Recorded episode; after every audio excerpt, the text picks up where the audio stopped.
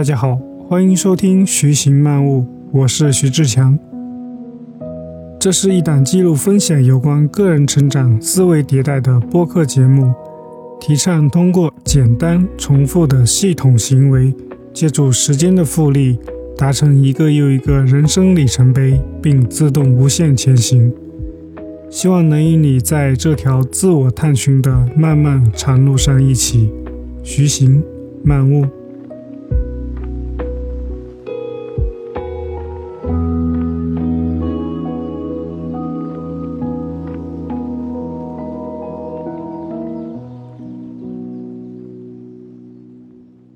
今天我想聊的话题是：分享的最大受益者是自己。可能很多人会好奇，我为什么那么爱分享，又没有粉丝，又没有收入，还要花那么多时间去准备，有这时间干嘛不好呢？如果你也有类似的疑惑，那么听完这期节目，你就会得到答案，甚至。可能你也会想要开始尝试做分享。分享有哪些好处呢？我整理了五个点跟大家分享。第一，分享可以帮助我们梳理巩固知识体系。分享可以帮助我们查缺补漏很多概念性的问题。我前几天在公司内部做了一个分享会。主题是相机入门操作，焦距。我的本职工作是视频制作，主要的工作就是前期的一些拍摄和后期的制作。我从大学开始就用相机了，对相机的操作原理可以说自认为非常了解了。但是在做 PPT 的时候，第一个问题就是什么是焦距？很明显，我卡在了这个问题上面，于是我就找了一本专业的摄影教材，把这一块的知识又学了一遍。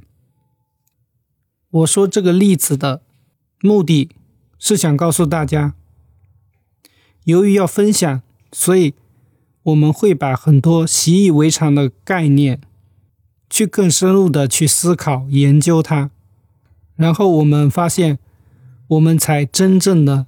了解了这个概念，把我们原有的知识体系里的这些概念，又重新深刻的去认识了一遍。这个过程可以说是非常奇妙的。另外，有时候我们还会意外的发现知识点与知识点之间的共通性，这也使得我们的知识体系变得更加巩固。而且分享的时候，尤其是线下的分享，一般情况下都会收到一些提问。那这些不同人问的问题，有时候可能会让我们获得一个全新的视角，而这个全新的视角有可能拓宽我们原有的知识体系。第二，分享可以检查输入的知识，这是作为一个终身学习者。必须要思考的问题，想必在听播客的你也是个终身学习者吧？至少是个学习者。有时候我们会发现，当我们输入太多而没有输出的时候，会有一种自己学了不少东西，但什么都没有记住的感觉。这种情况，我们可以通过分享、输出并整理。让我们的输入重复和链接，这种把我们已有的知识不断的强化，进而被我们运用到生活和工作的实践当中，这样才是达到了学习的真正目的。第三，分享可以让我们主动共情的能力变强。在分享的时候，我们希望得到好的分享结果，所以。必须主动设想大家听到的时候的反应与可能产生的疑惑。比如我在准备分享的时候，就会问自己：大家为什么要听我的分享？听我的分享能收获什么？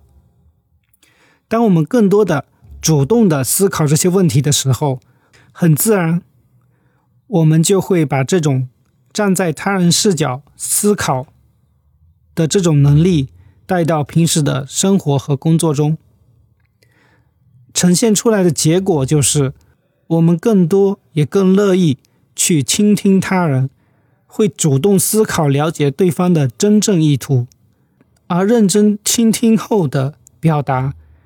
就自然会变得更加清晰准确。其实也就是我们经常说的情商变高了。第四，分享可以提升表达能力。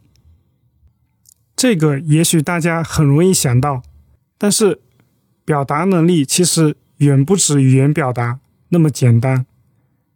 它是一个综合能力的体现，语言只是冰山一角。冰山之下的是观察、分析能力、逻辑思维和情商的综合体现。语言的边界其实就是思维的边界。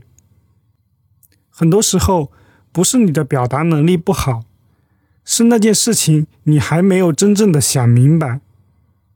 语言往往只是思维的一种降维映射。在用语言把思维说出来的这个过程，所有那些无法用语言描述的东西，就会被有意无意的忽略了。但这些东西往往更加重要，而分享真正的是可以把这些综合能力都得到锻炼的一种方式。分享前准备写作、编排内容、制作 PPT，这些都可以。锻炼我们的逻辑思维，分享时候的表达、观察、应变，可以锻炼语言、观察、情商等能力。分享后的问答、总结反思，可以提升我们的分析能力。你会疑惑为什么要分享后做反思总结？因为一旦分享者领略到分享带给他们的好处。那他就会爱上分享，一有机会就会分享，甚至主动创造分享的机会。而为了分享达到更好的效果，总结改进就必不可少了。而这又会成为一种很好的良性循环。第五，分享可以收获快乐与自信。虽然有时候我会为了每周的播客。要分享的内容而发愁，总是拖到最后两天开始准备。在公司内容的专业技能分享也是，准备的过程都比较痛苦。确切的说是开始准备之前的思想准备，这个过程比较痛苦。一旦开始着手准备了，看到一点点的内容文字生长出来，痛苦会慢慢转变成乐趣。甚至是享受。而当每期播客录制好，当分享会结束散场的时候，那种如释重负带来的身心轻盈的感觉，更是让我未来两天的时间心情都会保持比较好的状态。慢慢的发现自己的分享讲得越来越好，逻辑越来越清晰，表达越来越触类旁通的时候。自然也就越来越自信了。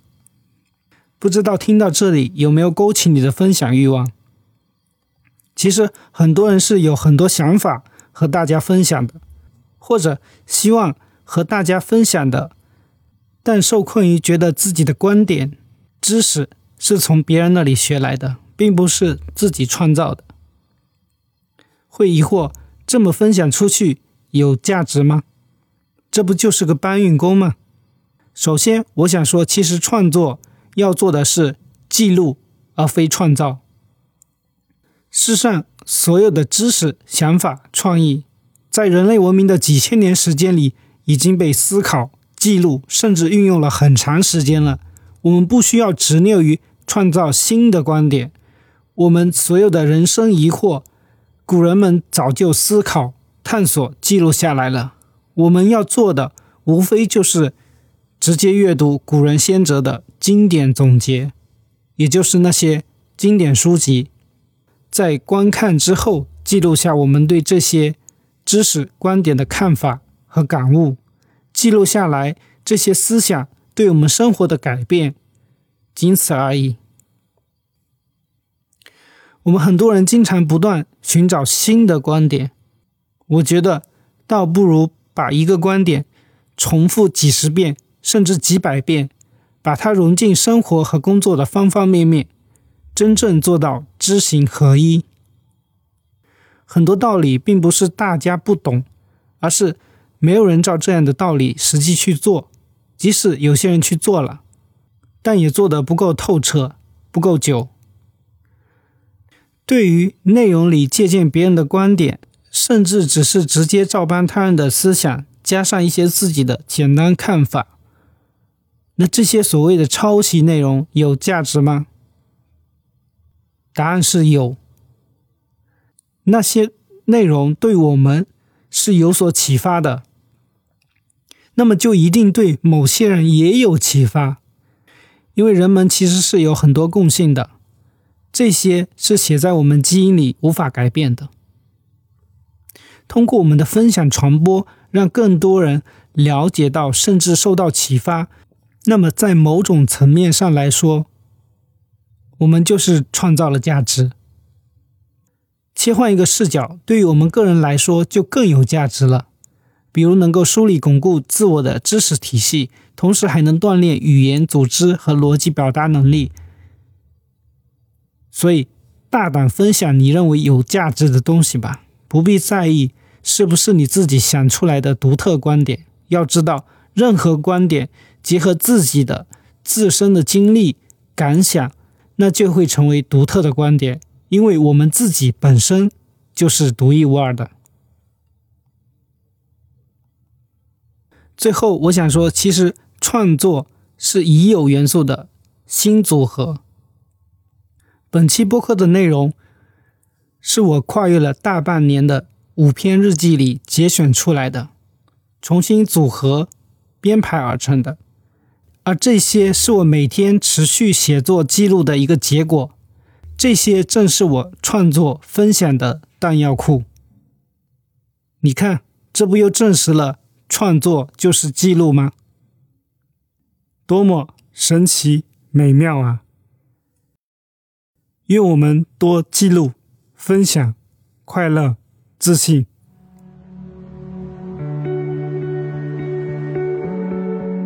好了，本期播客的内容就到这里了。希望能够对你有一点点启发，也欢迎订阅，我们一起徐行漫悟。感谢你的聆听，我们下期再见。